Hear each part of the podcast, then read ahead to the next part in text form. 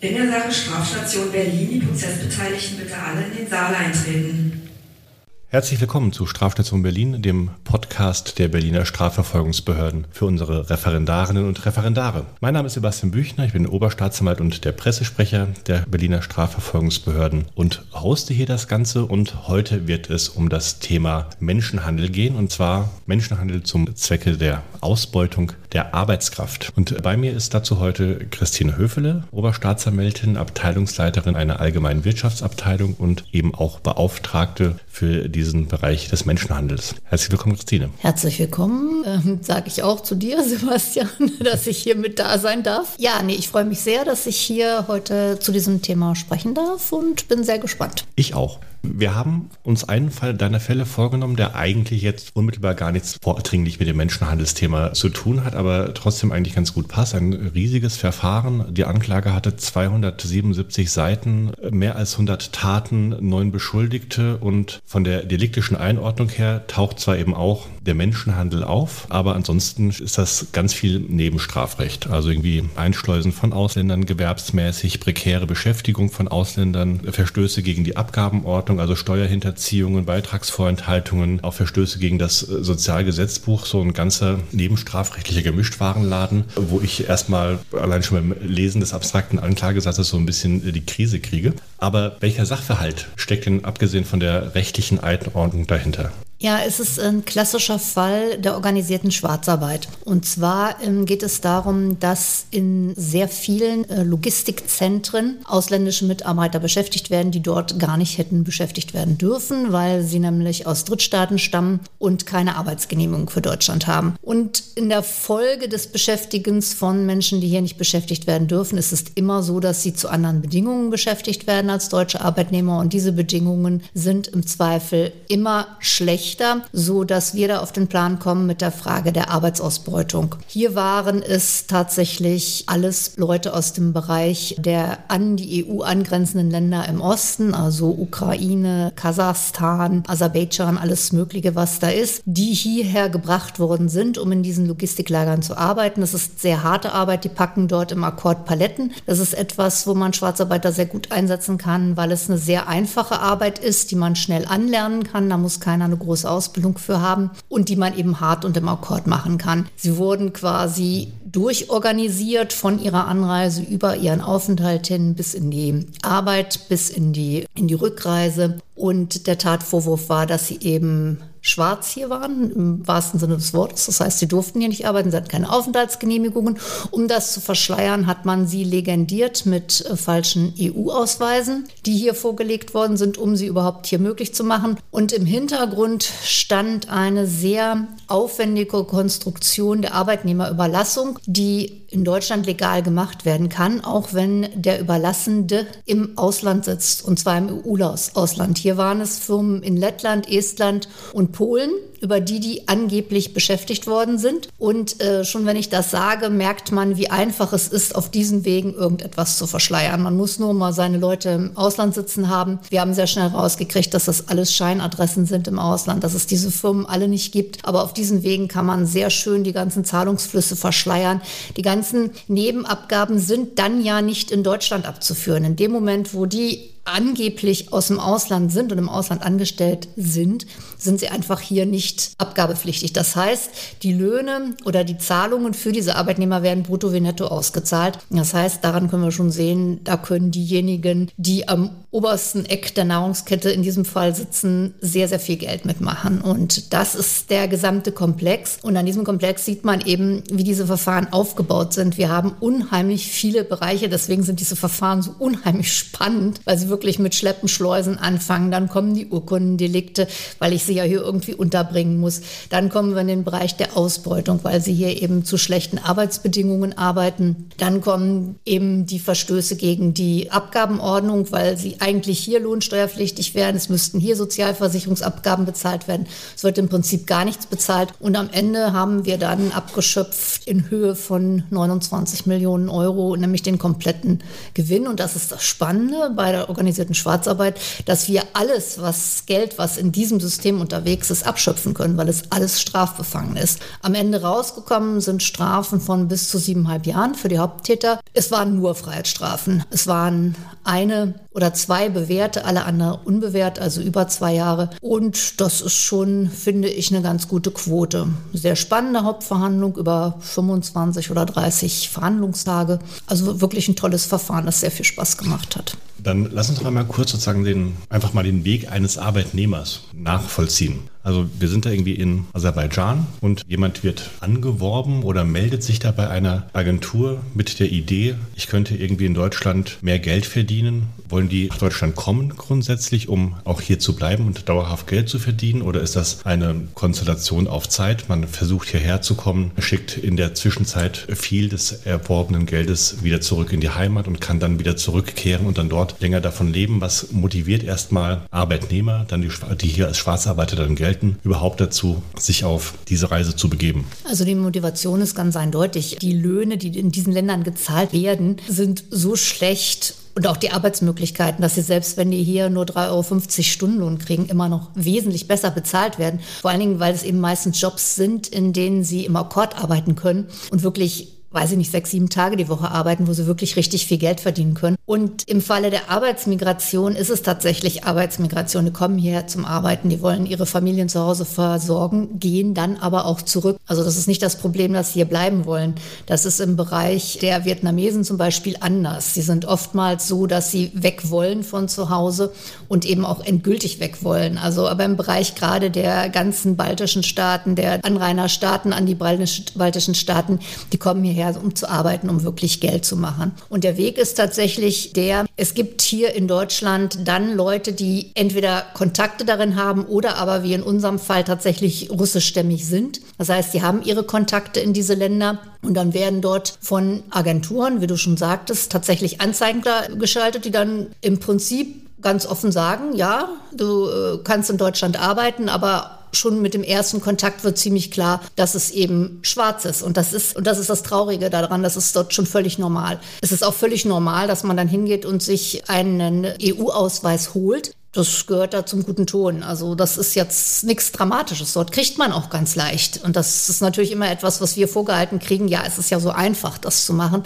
Ja, deswegen sollte man es trotzdem nicht tun. Aber es ist gang und gäbe, gerade in diesen Staaten, die direkt angrenzen, weil es Zeiten gegeben hat, da gab es tatsächlich doppelte Staatsbürgerschaften. Da hatten die zum Beispiel aus der Ukraine hatten eine doppelte Staatsbürgerschaft zu dem EU-Land, das daneben stand. Das ist aber inzwischen nicht mehr so. Muss man aber immer genau gucken. Also da gibt es sehr viel hin und her, gerade in diesen Bewegungen, in diesen, in diesen Gegenden, da ist da viel Bewegung drin. Ja, und der Anreiz tatsächlich ist, die wissen ganz genau, was ihnen hier in Deutschland blüht. Das ist das Traurige. Die wissen, dass sie hier ausgenutzt werden. Die wissen auch, dass sie ausgebeutet werden. Aber es ist dann im Grunde genommen egal, weil sie das Geld brauchen. Die müssen ihre Familien erhalten, ihre Familien durch den Winter bringen. Das ist, ja, das ist eine Ausbeutung, die hier in Deutschland so nicht gesehen wird. Das große Problem, weil da wird nur gesagt, die kommen hierher, um schwarz zu arbeiten. Das sind böse Menschen, die nehmen uns die Arbeit Arbeitsplätze weg, aber keiner guckt mal dahinter und sieht, zu was für Bedingungen die arbeiten. Kein deutscher Arbeitnehmer würde zu solchen Bedingungen arbeiten.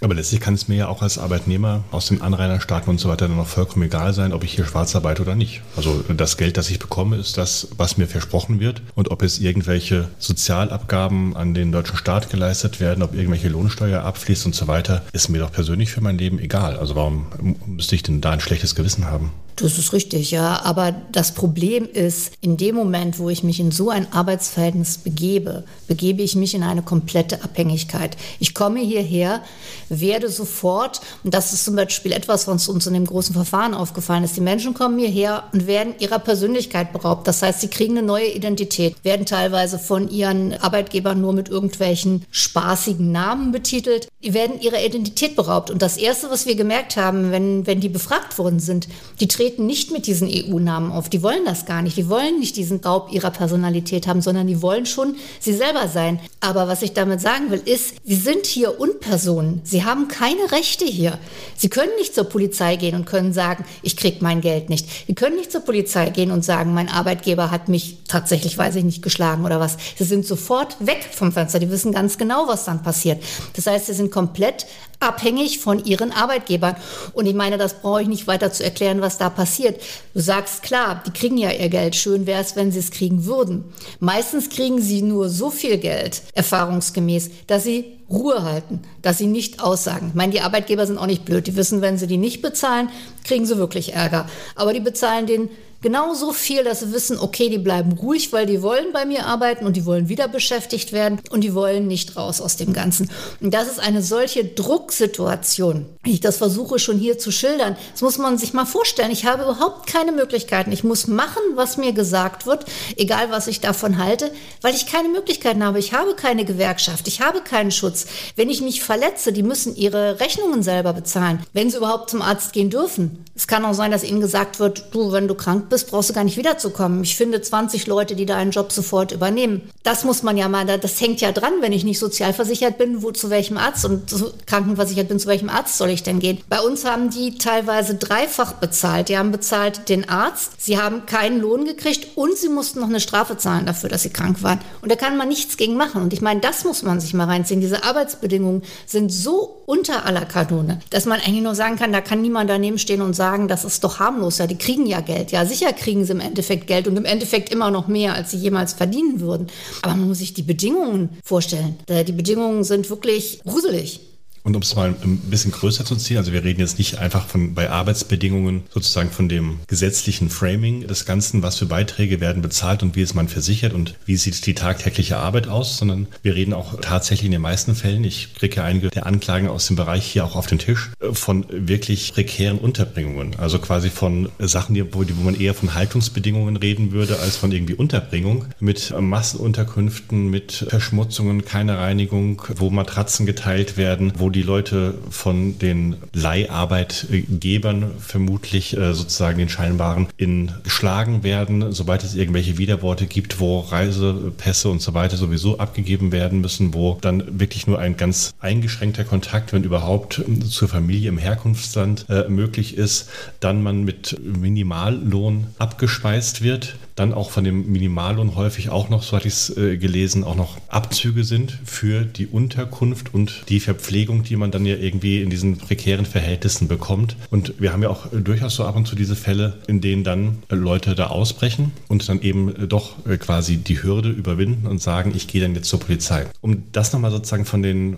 Bedingungen her einzuordnen, was äh, Menschenhandel dann tatsächlich ausmacht. Es geht ja vor allem, egal jetzt zu welchem Zwecke der Menschenhandel erfolgt, vor allem um dieses ähm, komplette Ausgeliefertsein, also überzogen gesagt um moderne Sklaverei, aber eben auch um das Ausnutzen der Hilflosigkeit der Schwarzarbeiter und so weiter, die eben auch nicht nur tatsächlich keine Kontaktmöglichkeiten haben, sondern auch die Sprache nicht kennen, keine Verständigungsmöglichkeiten haben, die möglicherweise auch aus Staaten kommen, in denen das Vertrauen in die Polizeibehörden und in die Justiz jetzt auch nicht so besonders ausgeprägt ist. Wenn du das nochmal schildern könntest, wie sich diese Gemengelage so auswirkt. Ja, du hast ja schon vieles von den Faktoren gesagt, von den sogenannten Soft-Skill-Faktoren, die wir haben in diesem Bereich. Ich möchte eins vorab stellen. Bei dir schon diese Scheu gemerkt, diesen Begriff äh, moderne Sklaverei zu benutzen. Das ist ganz witzig. Das ist hier in Deutschland Phänomen, dass immer gesagt wird, du kannst doch nicht von moderner Sklaverei reden. In anderen EU-Ländern oder auch nicht mehr EU-Ländern, zum Beispiel im UK, ist das überhaupt keine Frage. Diese Units, die dort arbeiten, die heißen Units zur Bekämpfung der modernen Sklaverei. Ja, also warum soll man das nicht auswählen, nur weil die Ketten heute nicht mehr aus Metall sind? Ich habe irgendwie von einem Politiker mal in einer Veranstaltung diese zynische Bemerkung gekriegt, na, es gibt doch noch irgendwo hinter den Bergen bei den sieben Zwergen gibt es doch noch Meere, auf denen Schiffe fahren, auf denen echte Sklaven sind. Die sagen, ja, das ist natürlich das, was man vor 100 oder 200 Jahren mit Sklaverei verbindet. Aber das moderne Sklaverei sind ja genau diese Ketten aus Armut und Elend und Zwang, die die Leute halten. Und das ist nichts anderes als moderne Sklaverei. Jemand, der gezwungen ist, so Bedingungen zu arbeiten, zu denen derjenige, der sie dort hält, in Anführungszeichen niemals arbeiten würde, der befindet sich in einer Form der Sklaverei. Und das ist etwas, was ich wirklich wichtig finde. Und ich habe Arbeitsbedingungen und Arbeitsunterkünfte gesehen, wo ich dann die Anwälte mal gefragt habe, wenn die kamen, ja, die haben doch da nett gewohnt. Ich habe gesagt, ja, würden Sie mit Ihrer Familie ein Wochenende dort verbringen wollen, selbst wenn Sie alleine dort sind? Da hat man dann mal die Minen, ja, so können Sie das doch nicht sehen. Natürlich kann ich das so sehen. Wenn ich eine Unterkunft sehe, das ist eine Baracke, Da sind 50 Schlafgelegenheiten drin. Ich sag's mal so, eine einzige Toilette, eine offene Toilette, die nicht mal richtig sichtgeschützt ist. In der Sonne, in der, im Sommer brennt die Sonne da drauf, da gibt's keine Klimaanlage, es wird brüllend heiß da drin. Es gab einen einzigen Kühlschrank da drin, eine nicht funktionierende Kochgelegenheit und kleine Waschgelegenheiten. Das war die Unterbringung für 50 Männer für 50 hart arbeitende Männer. Jetzt kann sich mal jeder überlegen, ob das etwas ist, was wir in unserem modernen, toleranten Land zulassen sollten. Finde ich nämlich, dass man das gar nicht mehr kann. Man kann da nicht die Augen zumachen und sagen, das ist alles wunderschön. Und ich meine, dieses Komplettpaket, das die haben, das ist wirklich schlimm. Das ist moderne Sklaverei. Die kommen da nicht raus, sie können nichts machen. Und ja, ab und zu brechen sie aus. Und das ist eben genau das, was ich vorhin schon gesagt habe. Wenn die Arbeitgeber wirklich über den Punkt hinausgehen. Das ist aber meistens dann, wenn es kleinere Arbeitgeber sind, also kleinere Baubuden oder irgendwas, die sind dann schon mal so. Ich habe jetzt einen, den ich angeklagt habe, das ist wahrscheinlich auch die Anklage, die du gelesen hast, der wirklich übergriffig geworden ist gegenüber seinen Leuten, seinen Landsleuten. Auch etwas, was, was ist, es meistens wirklich Landsleute sind. Die haben dann ihre Bubble, wie man heute so schön sagt, dort und wollen da auch nicht raus. Da haben sie zumindest jemanden, der, ihren, der ihre Sprache spricht, der ihre ganze Umgebung versteht, der ihr Wesen versteht, der weiß, wie die ticken. Und da haben, tun sie sich schwer darauf, zu Deutschen zu gehen, auch zu NGOs zu gehen. Ja, sie brechen aus, wenn sie wirklich, wenn die Leute über den Punkt gehen, wenn sie anfangen, die zu misshandeln, wenn sie so wirklich schlagen, wenn sie gar keinen Lohn kriegen, wenn sie anfangen, sie nicht rauszulassen, nicht zurückzulassen nach Hause. Dann kann es vorkommen, dass sie wirklich mal rausgehen. Das Problem ist, was du auch gesagt hast, nämlich, dass gerade in EU-Staaten wie Rumänien und, und Bulgarien die Leute ihren Regierungen wirklich nicht trauen. Die lassen sich nicht sagen, wenn ihr dort so behandelt werdet, geht zu den NGOs oder geht so. Die sagen einfach, ich bin da, ich will arbeiten und dann gehen sie raus und stehen auf der Straße, sprechen die Sprache nicht, haben keine Kontakte, wissen nicht, was sie machen müssen und werden dann irgendwann aufgegriffen, wenn sie Glück haben von Landsleuten, wenn sie Pech haben von der Polizei, die sie sofort in den nächsten Zug setzt und sagt, macht mal euch vom Acker. Und wenn sie ganz viel Glück haben, können sie bei einer NGO landen, die sich dann auch darum kümmert und können dann noch hier durchsetzen. Das Problem ist, in dem Moment, wo die spitz kriegen, dass wir nicht ihre Lohnansprüche durchsetzen, sind die meisten weg weil die können es einfach nicht riskieren, keine Möglichkeit mehr zu haben, zu arbeiten. Denn in dem Moment, wo quasi auf dem Arbeitsmarkt bekannt wird, ah, der AB hat den Arbeitgeber schlecht gemacht und hat den angezeigt. Ja, sind sie raus aus der Nummer, dann kriegen sie nichts mehr. Und im Zweifel ihre ganze Familie auch nicht. Das muss man ja mal überlegen. Meistens hängt da ja auch noch eine ganze Familie mit dran. Und das ist das Problem, dass sie nicht rausgehen. Und wir haben, wie in allen Menschenhandelsfällen, beim Menschenhandel immer das Problem, dass wir kaum mal Aussagen von Opfern kriegen. In dem Verfahren, das du gerade erwähnt hast, meine ich mich auch zu erinnern, der, der da ausgebrochen ist, weil er tatsächlich misshandelt wurde und gefährliche Körperverletzung vorlag, der war dann auch erstmal mehrere Wochen obdachlos und mhm. im Bereich vom Bahnhof Zoo, bis er dann, ich meine auch von der Polizei dann irgendwie aufgegriffen wurde, zufällig im Rahmen einer Personenkontrolle und dann das Ganze schildern konnte. Wenn du sagst, es äh, gibt natürlich irgendwie auch diese Drucksituation, auch diese Rückkopplungen möglicherweise in die Herkunftsstaaten, ist es auch tatsächlich so, dass es nur ein Problem ist der Arbeitnehmer hier vor Ort, die unter Druck gesetzt werden von ihren Arbeitgebern, die Schwarzarbeit zu leisten? Oder gibt es tatsächlich auch in den Herkunftsländern dann parallele Strukturen im Rahmen dieser ganzen Organisation, dass auch die Familien der hiesigen Schwarzarbeiter unter Druck gesetzt werden, damit die ja auf Linie bleiben und keine Anzeige erstatten? Diese Probleme gibt es und zwar hauptsächlich in dem Bereich, wo es sich um große organisierte Firmen handelt. Bei den kleineren, das hatte ich ja schon gesagt, das sind eher familiäre Betriebe, die haben zwar ihre Bereiche, aus denen sie die Leute rekrutieren, aber Interessant wird es, wenn es große Firmen sind, zum Beispiel aus Bereichen des ehemaligen Jugoslawiens. Ich kann mich erinnern an einen Fall, wo es überwiegend in Serbien spielte, wo die Leute wirklich, wo derjenige, der hier sitzt, wirklich ein kleiner Gebietsfürst quasi ist. Und das ist keine Ausnahme. Die haben dann einen ganzen Landstrich, der quasi von ihnen gefördert wird. Und die wissen natürlich auch, was sie tun. Die fördern dort, da werden dann Schulen nach ihnen benannt, da werden Straßen nach ihnen benannt. Die haben dort einen Ruf. Und da brauchen die gar nicht ihre Leute hinzuschicken, dass sie Druck auf die Familien aussetzen, sondern dieser Druck kommt dann aus dem ganzen Ort, dass die Leute sagen, Mensch, wie kann denn das sein, dass dein Mann da in Deutschland Nestbeschmutzer ist und unseren großen Mogul hier beschmutzt? Datenschutz, lass das doch mal sein. Wir kriegen sonst nachher von dem keine Förderungen mehr, wir kriegen keine Jobs mehr von dem. Und das ist diese generelle Situation, dieser Druck, der sich aufbaut, schon aus der Umgebung und aus dieser Angst, ich und meine Leute werden nicht mehr beschäftigt, weil es ist ja in den meisten Fällen die einzige Möglichkeit, hier in Deutschland zu arbeiten, im Bereich dieses Arbeitgebers zu arbeiten und sich dort eben seinen Ruf als zuverlässiger Arbeitnehmer zu erhalten, um Geld zu bekommen. In meinem speziellen Fall war das tatsächlich so, dass er eine ganze Region dort in Serbien beherrscht hat. Und als Meinhold Zaul-Fahndungsamt dorthin gefahren ist, um dort zu durchsuchen und um dort mal die Umstände abzuklären, unter denen die leben, unter denen die Menschen dort beschäftigt sind, die Unterkünfte, wo wohnen die, wer sind die. Man muss ja so ein bisschen dieses ganze Umfeld abklopfen, um zu sagen, sie haben schlechte Lebensverhältnisse dort. Sie dorthin gefahren sind, sind die von der Polizei aufgefordert worden, nicht in dem Einflussbereich dieses Ortes zu bleiben, sondern immer schön zur Hauptstadt Stadt zurückzukehren, damit die garantieren können, dass sie sicher sind. Weil wir gesagt haben, wir können nicht sagen, inwieweit die örtlichen Polizeibehörden, die ganzen örtlichen Behörden beeinflusst worden sind von diesem Menschen aus Deutschland. Und das war eine offizielle Aussage vor vier Jahren, glaube ich, vier, fünf Jahren.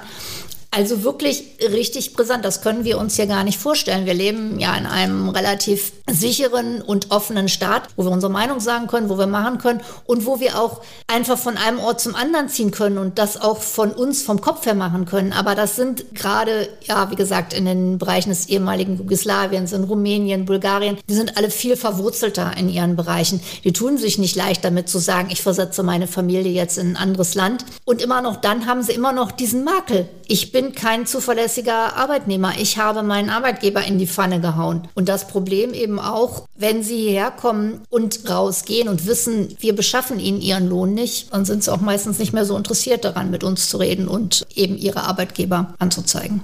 Wenn man das so professionell organisiert, dieses ganze Schwarzarbeits- und Menschenhandelswesen, dann ist es ja in sich dann auch letztlich ein geschlossenes System. Und hier in dem Ausgangsfall, den wir haben, haben wir ja auch ganz viele Firmen, die miteinander verflochten sind, wo die Gelder verschoben werden und so weiter. Wie kommt man dann da rein überhaupt als Ermittlungsbehörde, dass da etwas falsch laufen könnte? Oder umgekehrt gefragt, ist die Wahrscheinlichkeit, wenn ich in irgendeines der großen Logistikzentren gehe, dass da irgendwo was falsch läuft, schon relativ hoch und ich muss es nur finden, an welcher Stelle es hakt? Die Kontrollen, die wir gemacht bekommen, sind ja vom Hauptzollamt. Und das ist unser Glück in diesem Bereich, dass das Hauptzollamt andere äh, Zuständigkeiten hat als die Polizei. Die Polizei kann immer erst eingreifen, wenn es schon irgendwo einen Tatverdacht gibt oder irgendetwas aktuell passiert. Das Hauptzollamt kann aber sagen, ich gehe auf Baustellen, ich gucke mir Logistikzentren an, wir schauen uns an, wer ist da vor Ort, wer arbeitet da, wir kontrollieren Papiere. Und bei diesen Kontrollen, die haben zum Beispiel Geräte, durch die sie ein Ausweispapier laufen lassen können.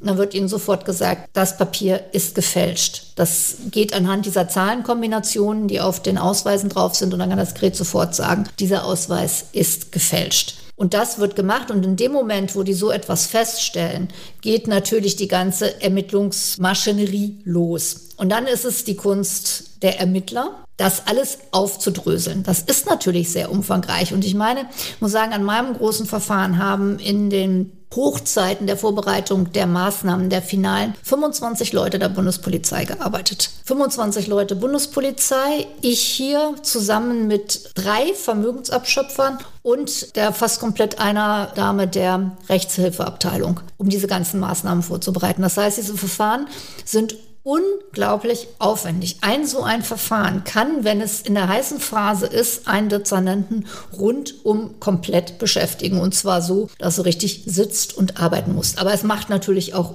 unheimlich Spaß, weil man muss unheimlich eng mit den Ermittlern zusammenarbeiten, um eben diese ganzen Verflechtungen zu kriegen. Man muss irgendwann mal sagen, hier breche ich jetzt mal ab, hier kann ich jetzt nicht noch weiter gucken, weil mein Verfahren sich dann immer und immer mehr verflechtet. Ich muss eine Linie reinkriegen und sagen, jetzt habe ich das Geflecht sozusagen von seinem Aufbau her enttarnt und jetzt gehe ich da rein. Und alles, was sich sonst noch an Baustellen nebenbei auftut, blende ich erstmal aus, sondern gucke, wie ist mein Ermittlungsplan? Und das ist hier die Kunst bei diesen großen Verfahren, diese Verfahren so zu kriegen, dass sie händelbar sind, dass sie trotz dieser komplexen Materie irgendwie mal sehen kann, ich bringe die jetzt mit viel Drive und viel Effet zu einer Anklage, weil ich will ja auch nicht, weiß ich nicht, die nächsten zehn Jahre meines Lebens damit verbringen, da zu ermitteln, sondern ich will will ja sehen, dass ich möglichst schnell da reingehen kann, damit ich auch möglichst schnell Erfolgserlebnisse habe und einfach auch mal nach außen hin zeige, dass wir diese Art von Schwarzarbeit nicht tolerieren, sondern dass wir sie finden und dass wir sie aufdecken und dass wir auch äh, massiv dagegen vorgehen.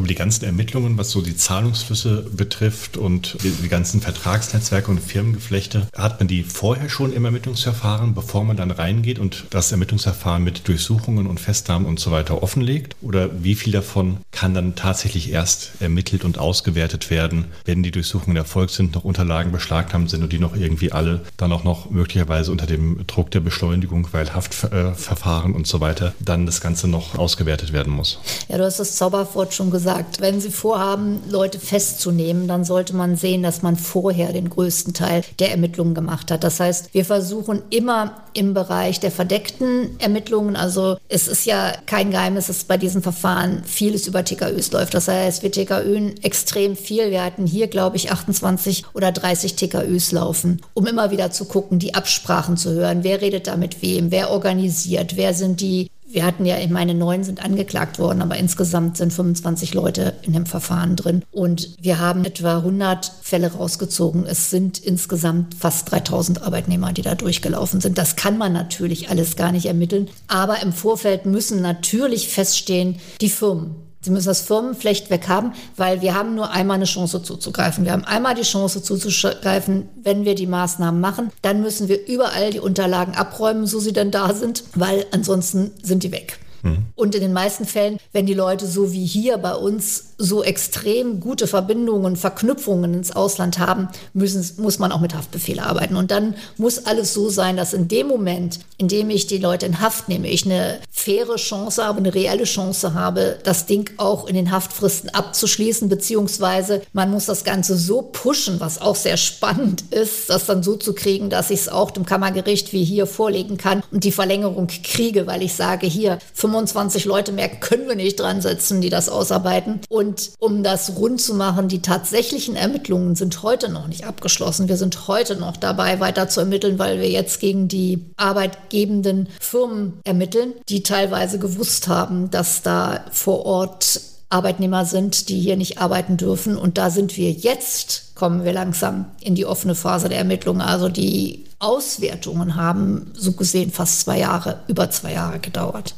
Wir haben ja auch noch die 16 Beschuldigten, genau. die noch nicht dann tatsächlich angeklagt worden sind mhm. oder wo das Verfahren eingestellt wurde. Welche Rolle spielen denn Zeugenaussagen von Arbeitnehmern in diesen Verfahren? Braucht man die überhaupt oder ist das alles TKÜ und Papierform? Wir haben in dem Fall keine Zeugenaussagen gehabt, weil die alle im Nicht-EU-Ausland sind. Und die Wahrscheinlichkeit, Zeugen aus dem Nicht-EU-Ausland herzukriegen, ist einfach relativ gering. Aber grundsätzlich sind natürlich, ist es wie in allen Prozessen, sind die Zeugenaussagen das Wichtigste, was man machen kann. Und ich habe in diesem Verfahren erlebt, wie schnell Zeugenaussagen, die über die Zeugen, die vor Ort waren, also die vernehmenden Polizeiaussagen quasi überliefert werden, wie schnell die von den Verteidigern kaputt gemacht werden. Weil es besteht in vielen Bereichen auch nicht der Wille oder der, das Interesse zu sagen, ja, das kann stimmen. Ich habe einen Zeugen gehabt in dem Menschenhandelsfall in diesem großen Komplex, der eindeutig gesagt hat, ich habe kein Geld gekriegt, ich bin schlecht behandelt worden und, und, und. Das hat er aber nicht selber sagen können, weil er irgendwo, weiß ich nicht, im hintersten Kasachstan lebt und nicht zu laden war. Aber der Polizist hat es so ausgesagt und der hat es auch ziemlich klar ausgesagt. Er ist aber zerrissen worden von den Verteidigern, weil die einfach gesagt haben, nee, das kann ja gar nicht sein und das ist alles ausgedacht und die kommen sowieso alle nur hierher, um zu klauen und es war wirklich schlimm, muss ich ganz ehrlich sagen. Das heißt, ja, sie sind wichtig, aber in den wenigsten Fällen, gerade bei diesen großen Sachen mit äh, Drittstaatlern, schaffen wir es überhaupt, Leute hierher zu kommen. Es gibt ja die, die sogenannte Bedenkungsstabilisierungsfrist, über die die Leute hier bleiben können und hier auch Aussagen machen können, wenn sie sich dann dazu entscheiden findet aber in den, in den seltensten Fällen statt. Wäre aber natürlich toll, weil uns das natürlich jemand, der das persönlich sagt, natürlich viel mehr bringt. Und das Witzige war, dass wir hatten ja bei den neuen Angeklagten hatten wir ja drei Leute, die quasi am untersten Teil der Pyramide waren, die also wirklich nur wenig über den Arbeitnehmern gestanden haben und so ein bisschen organisiert haben. Und was die dann mal dazu gesagt haben, aus ihrer Sicht, wie sie geschildert haben, wie sie behandelt worden sind, was sie gearbeitet haben und vor allen Dingen, als sie dann mitgekriegt haben, was die oben in der Pyramide an Geld verdient haben, haben die dann mal gesagt, das kann ja wohl nicht sein. Wir haben da unten wirklich für einen Hungerlohn geschuftet und das ist wirklich harte Arbeit, haben dazu noch eben die anderen Leute dazu gekriegt, dass sie pünktlich kommen und haben uns um die gekümmert und das alles für diesen Hungerlohn. Und die haben das mal sehr schön dargelegt und da hat man eigentlich gesehen, wie wichtig das ist, dass das Leute aus ihrem Empfinden mal darlegen, was passiert ist. Bei EU-Staatlern ist das inzwischen tatsächlich anders, dass wir über die NGOs rankommen an die Menschen, können die teilweise, die begleiten die teilweise hierher. Und dann ist es natürlich toll, wenn ich die wirklich hier sitzen habe und die sagen aus, wie es war. Das ist etwas ganz Besonderes, weil das einfach auch für die Richter sehr viel plastischer macht, was da eigentlich passiert. Und ich glaube, man ist weniger bereit, jemanden zu verurteilen, als das, ach, das ist ja nur so ein Schwarzarbeiter, der uns unsere äh, gute Arbeit wegnimmt, wenn ich mal höre, wie es dem hier ergangen ist, was der hier eigentlich erlitten hat und ich dann sagen muss, naja, auch wenn ich sehr ehrlich bin, den Job hätte ich nicht gemacht. Um, um keinen Preis der Welt hätte ich mich so behandeln lassen. Und insofern sind die Zeugenaussagen wichtig. Aber natürlich haben wir jetzt in dem großen Verfahren, wir haben TKÜs gehört, wir haben aber trotzdem auch sehr viele Zeugen. Wir haben die ganzen Zeugen von den Firmen gehört, die die beschäftigt haben. Wir haben Umfeldzeugen gehört. Wir haben sehr, sehr viel vernommen. Also das ist jetzt kein Prozess, der nur aus, aus TKÜ-Hören besteht.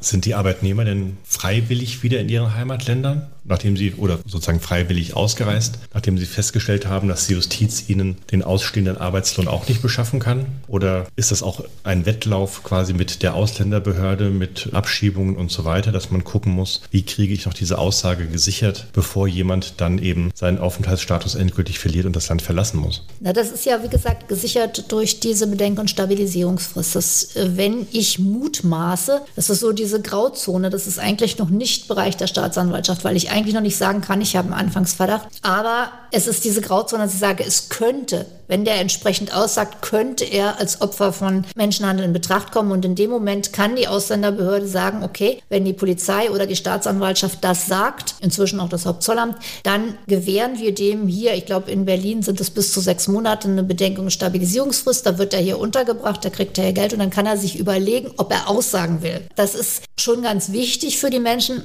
aber eben auch das Problem, durch die Zeit, die sie haben, führen sie die Gespräche mit den NGOs und kriegen mit. Es geht hier tatsächlich nur um eine Aussage, die dazu führen soll, dass derjenige verurteilt wird, aber nicht darum, dass sie ihr Geld wieder kriegen. Und da gehen sie dann meistens tatsächlich. Sie wissen ja genau, dass sie sowieso abgeschoben werden. Bei Drittstaatlern ist das klar. Bei denjenigen, die aus EU-Ländern kommen, ist es dann so, dass die auch sagen, nö, ich gehe lieber, damit ich mir meine Arbeitsmöglichkeiten erhalte. Ja, und das ist halt wirklich das, womit wir immer zu kämpfen haben, dieses, dass sie einfach angewiesen angewiesen sind, dass sie nicht wegkommen von dieser Schwarzbeschäftigung. Was wahrscheinlich auch ein Grund dafür ist, dass du als Menschenhandelsbeauftragte ja auch mit den NGOs in Kontakt stehst. Was ist denn da Thema? Ja, die NGOs, wir versuchen die bei jeder großen Maßnahme mit einzubeziehen. Einfach damit die Arbeitnehmer, die dort festgestellt werden, Ansprechpartner haben, die sie informieren, die ihre Sprache sprechen, die auch möglicherweise aus dem Heimatland stammen und die verstehen, wie diese Menschen ticken die ihnen sagen können, das und das können wir für dich tun, wir können dich unterbringen, wir können dir helfen bei den Durchsetzungen deiner Sachen und die einfach so ein bisschen diese Maßnahme die Spitze nehmen, weil sonst sehen diese Maßnahmen ja oft so aus, als wenn wir gegen die Arbeitnehmer vorgehen. Aber die NGOs sind halt da, um das abzufangen, um zu sagen, ihr seid die Opfer, weil das ist sowieso ein Problem, das wir hier in Deutschland haben. Meiner Ansicht nach kümmern wir uns viel zu wenig um den Opferschutz und insbesondere im Bereich der Arbeitsausbeutung, weil gut, bei einer jungen Frau mit 16 Jahren, die zur Prostitution gezwungen wird, wird jeder sagen, ja, ich muss mich um das Opfer kümmern. Aber bei einem erwachsenen Mann von Mitte 20, der hierher kommt, quasi freiwillig, um zu arbeiten, wird keiner sagen, das ist ein Opfer. Aber es ist erwiesen, dass auch diese Menschen traumatisiert werden durch die Schwarzarbeit, traumatisiert werden durch diese Verhältnisse, die sie hier haben. Kann man sehr schön an den Aussagen sehen. Die haben dasselbe Aussageverhalten oftmals wie Opfer von ähm, Prostitution. Wenn man es brutal sagt, ist Prostitution auch noch eine Form der Arbeitsausbeutung, eben mit noch sehr viel schlimmeren Folgen als jetzt in der normalen Arbeitsausbeutung, wobei dieses Wort normal natürlich hier nicht ganz angebracht ist ist. Aber in jedem Fall ist es ganz wichtig, sich um diese Opfer zu kümmern. Also es gibt zum Beispiel in Holland ein System, das die Opfer von Menschenhandel zur Arbeitsausbeutung pauschal entschädigt werden für jeden Tag, die sie nachweislich in diesem System der Arbeitsausbeutung waren. Die müssen nicht nachweisen, wie viel sie gearbeitet haben, sondern die kriegen pauschal eine Entschädigung dafür. Und das sind natürlich Sachen, wo hier dann in Deutschland immer gesagt wird, ja, willst du dir denn die Aussagen deiner Zeugen kaufen? Nein, das will ich nicht, aber ich will ihnen die Möglichkeit bieten, ohne negative Folgen für sich diese Aussage treffen zu können. In der Vorbereitung auf unser Gespräch fand ich es ohnehin sehr faszinierend zu sehen, was wir hier für einen Brückenschlag haben quasi zwischen der Wirtschaftskriminalität, wo man erstmal das Verständnis hat, da werden irgendwie trockene Zahlen durchgewälzt, Kontoauszüge analysiert, möglicherweise irgendwelche Firmengeflechte entworfen und so weiter. Und dann eben zu sehen, es ist eben auch in diesem Bereich nicht irgendwie einfach eine Frage der wirtschaftlichen Zusammenhänge, natürlich auch mit dem Schwerpunkt, aber eben auch tatsächlich, dass Menschenschicksale, Leid von Menschen dann auch wieder unmittelbar dahinter steht. Also dass eben sozusagen wir nicht diese klare Abgrenzung haben. Wir haben die Staatsanwältinnen und Staatsanwälte, die sich um die Kapitaldelikte, die Körperverletzungen, äh, da wo es blutig und hemdsärmlich wird, irgendwie kümmern. Und wir haben die mit dem Florett fechtenden Wirtschaftsstrafrechtler, die da in ihren Handelsregisterauszügen versinken, sondern dass das eigentlich ein Bereich ist, der so eine komplette Mischung des staatsanwaltschaftlichen Tätigseins ausmacht. Das ist tatsächlich so, ja. Die schöne White-Collar-Crime gibt es natürlich auch, ist aber nicht der Bereich der der Arbeitsausbeutung des Menschenhandels. Also da habe ich am Anfang schon gesagt, da kommen so viele Bereiche zusammen und eben ganz im Zentrum steht tatsächlich das Opfer, der Opferschutz. Deswegen die enge Zusammenarbeit mit den NGOs. Und wenn man sieht, wie die Vernetzung für mich als Ansprechpartnerin für diesen Bereich ist. Bin mit so vielen Behörden, mit so vielen Stakeholdern vernetzt und man sieht, dass alle ihren Anteil haben an diesen Verfahren. Und das ist ja das Spannende daran. Ich muss mit so vielen Bereichen, ich muss so weit über den Tellerrand gucken, dass es ja so für den klassischen Staatsanwalt schwer vorzustellen ist, weil die Tätigkeit wirklich darüber hinausgeht. Aber das, was eben immer diese Schwelle macht bei Wirtschaft, ah, das ist ja alles so trocken und Zahlen, das stimmt nicht. Es ist ein reines Ermitteln, bloß eben ein bisschen anderes Ermitteln. Ich brauche natürlich, brauche ich Zusammenhänge, Firmenzusammenhänge, ich brauche Zahlen. Klar, wenn ich sagen will, ja, Beiträge vorenthalten, müssen die Beiträge ausgerechnet werden, aber das mache ja nicht ich. Das macht die Deutsche Rentenversicherung, die rechnet aus, das Zollamt hat die Spezialisten, die das machen, unsere Wirtschaftsreferenten sind da, unsere Finanzermittler sind da.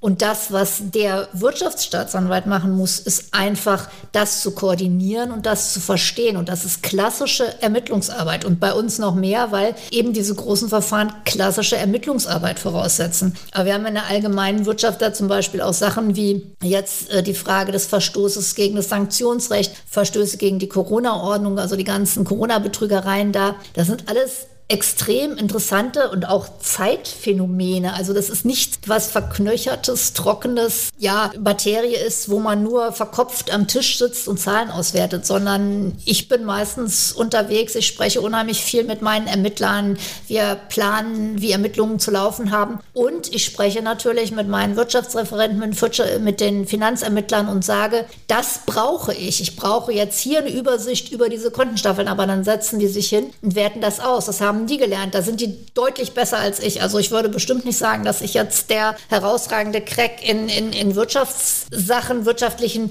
Zusammenhängen bin. Ich habe zwar alles gemacht, denke ich, was man im Wirtschaftsstrafrecht so machen kann, aber ich habe immer gewusst, wo ich die Leute einsetze, die dafür ausgebildet sind, nämlich Wirtschaftsreferenten, Finanzermittler, Hauptzollamtsleute, die einfach wissen, was sie tun. Und ich muss halt nur sehen, dass ich das verstehe und dass ich mir an den richtigen Stellen die erforderlichen Auskünfte hole, die ich für meine Ermittlungen brauche. Und diese ganzen grundlegenden Arbeiten sind zum Beispiel im großen Komplex hauptsächlich von der Bundespolizei geleistet worden, die fantastische Arbeit dort geleistet haben. Die Rechtshilfeabteilung hat fantastische Arbeit geleistet, indem sie die ganzen, ganzen Ermittlungsersuchen ins Ausland gesteuert haben und uns das alles zugeliefert haben. Also auch das war unheimlich spannend. Wir haben Videokonferenzen Konferenzen über Den Haag von, von Eurojust gemacht mit, mit den beteiligten Ländern, nachher auch mit Amerika. Mein, mein Finanzermittler war in Amerika, hat dort vor Ort durchsucht mit dem FBI zusammen. Also ich muss wirklich sagen, das ist wirklich spannendste Ermittlungsarbeit, obwohl so viel Zahlen und so viel Auswertungen im Hintergrund stehen. Ich würde noch einmal äh, zum Abschluss äh, kurz einen Blick über den Tellerrand werfen, nämlich in Richtung Politik. Wir haben ja immer das Problem als Strafverfolgungsbehörden, dass wir am Ende der Entwicklungen stehen. Also sozusagen dann, wenn die Straftaten begangen sind, äh, dann fangen wir an zu agieren. Wir werden nicht präventiv tätig, wir können das Ganze nicht verhindern. Und man sieht es bei ganz vielen verschiedenen Debatten im Bereich der Jugendkriminalität etwa. Man sieht es auch bei der aktuellen Diskussion zur Drogenkriminalität und zur Cannabis-Legalisierung, dass man immer wieder diese Frage stellt, braucht es wirklich das Strafrecht, um hier etwas noch zu ändern oder wären die Ansatzpunkte nicht vorher? Und deshalb sozusagen nochmal als abschließende Frage, gerade was diesen Bereich des Menschenhandels betrifft und weil wir auch gerade jetzt wieder in dem Moment, wo wir irgendwie hier aufnehmen, äh, begleitet werden von einer Migrationsdebatte und äh, Flüchtlingsdebatte in der Politik, ist die Politik und die derzeitige Rechtslage hilfreich, um mit solchen Phänomenen umzugehen oder wäre es möglicherweise nicht sinnvoller mit einer anderen Migrationskultur, mit mehr leichterer Arbeitsaufnahme von, durch Flüchtlinge und so weiter, letztlich auch einem solchen Phänomen wie Menschenhandel zum Zwecke der Ausbeutung der Arbeitskraft überhaupt den Boden von vornherein zu entziehen. Wow, das ist jetzt ein Thema, da könnte ich jetzt wahrscheinlich aus dem Stand äh, zwei Stunden drüber sprechen, weil es ist nämlich quasi alles, warum ich vor zwei Jahren gesagt habe, wir brauchen diese Stelle der Ansprechpartnerin für Menschenhandel zur Arbeitsausbeutung, um einfach in den ganzen Gremien einfach mal unsere Flagge zu zeigen und zu sagen, das ist unsere Sicht als Praktiker, als Strafverfolger, die mit diesen ganzen Normen arbeiten müssen und die immer dort stehen, wo es dann nicht weitergeht, nämlich dann, wenn die Anklage kommen muss. Es gibt ja diverse Arbeitskreise. Es wird sehr, sehr viel gemacht. Bisschen kann ich mir da auf meine Flagge zeigen. Aber was ich sehr schön finde, ist, es bewegt sich was. Das merkt man. Aber das ist auch dringend nötig, weil wir haben eine Evaluation der ganzen Menschenhandelsparagraphen gemacht und haben gesagt, diese sind ja komplett überarbeitet worden. Das hat uns praktisch überhaupt nichts gebracht. Das hat in der Praxis gar nichts gebracht. Das heißt, es wäre dringend nötig, das gesamte Gesetzeswerk zu reformieren, um dort besser ranzukommen. Es wird jetzt geben zwei Aktionspläne, einmal vom Bundesministerium Arbeit, vom Bundesministerium für Frauen auf der anderen Seite. Die ganzen Titel, die da noch dranhängen, mindestens vier oder fünf weitere Titel, das erspare ich mir jetzt mal. Aber die sind zuständig für den Menschenhandel, Prostitutionsausübung, während die anderen für Menschenhandel, Arbeitsausbeutung fertig sind. Und die einen machen jetzt einen Aktionsplan Menschenhandel, Menschenhandel, also nur dieser Bereich, während Bundesministerium Arbeit und Soziales einen Aktionsplan zur Arbeitsausbeutung macht. Und in diesem Aktionsplan, ich hole etwas weit aus, ich weiß, geht auch ein großer Teil auf die Prävention. Und das finde ich gut, weil natürlich kann man in diesem Bereich wirklich viel Prävention leisten. Aber die Prävention muss natürlich dort anfangen, wo man auch mit den anderen Ländern spricht, nämlich sagt, ihr müsst mal bei euch gucken über den Tellerrand, dass die Leute nicht mehr diesen Drang haben, zu solchen Bedingungen hierher zu kommen. Aber, und das wäre natürlich das große Thema, was ich toll finde, man muss sich wirklich mal angucken, kann ich nicht die Leute, die wirklich arbeiten wollen, hier in Deutschland tatsächlich auch arbeiten lassen? Muss ich wirklich die Vorschriften so haben, dass die Leute hier notwendigerweise in diesen Bereich der Schwarzarbeit gedrängt werden, dass sie in den Negativbereich gedrängt werden, dass sie in den, ja, wie ähnlich wie es Rotlicht, in den Rotlichtbereich gedrängt werden, wo sie eben in die Kriminalität gedrängt werden, kann ich nicht Möglichkeiten schaffen.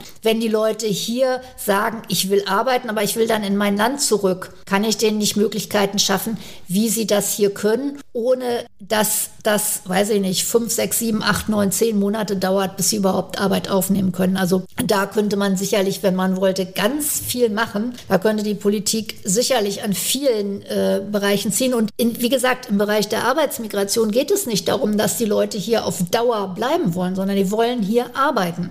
Und die Arbeitsplätze sind ja da.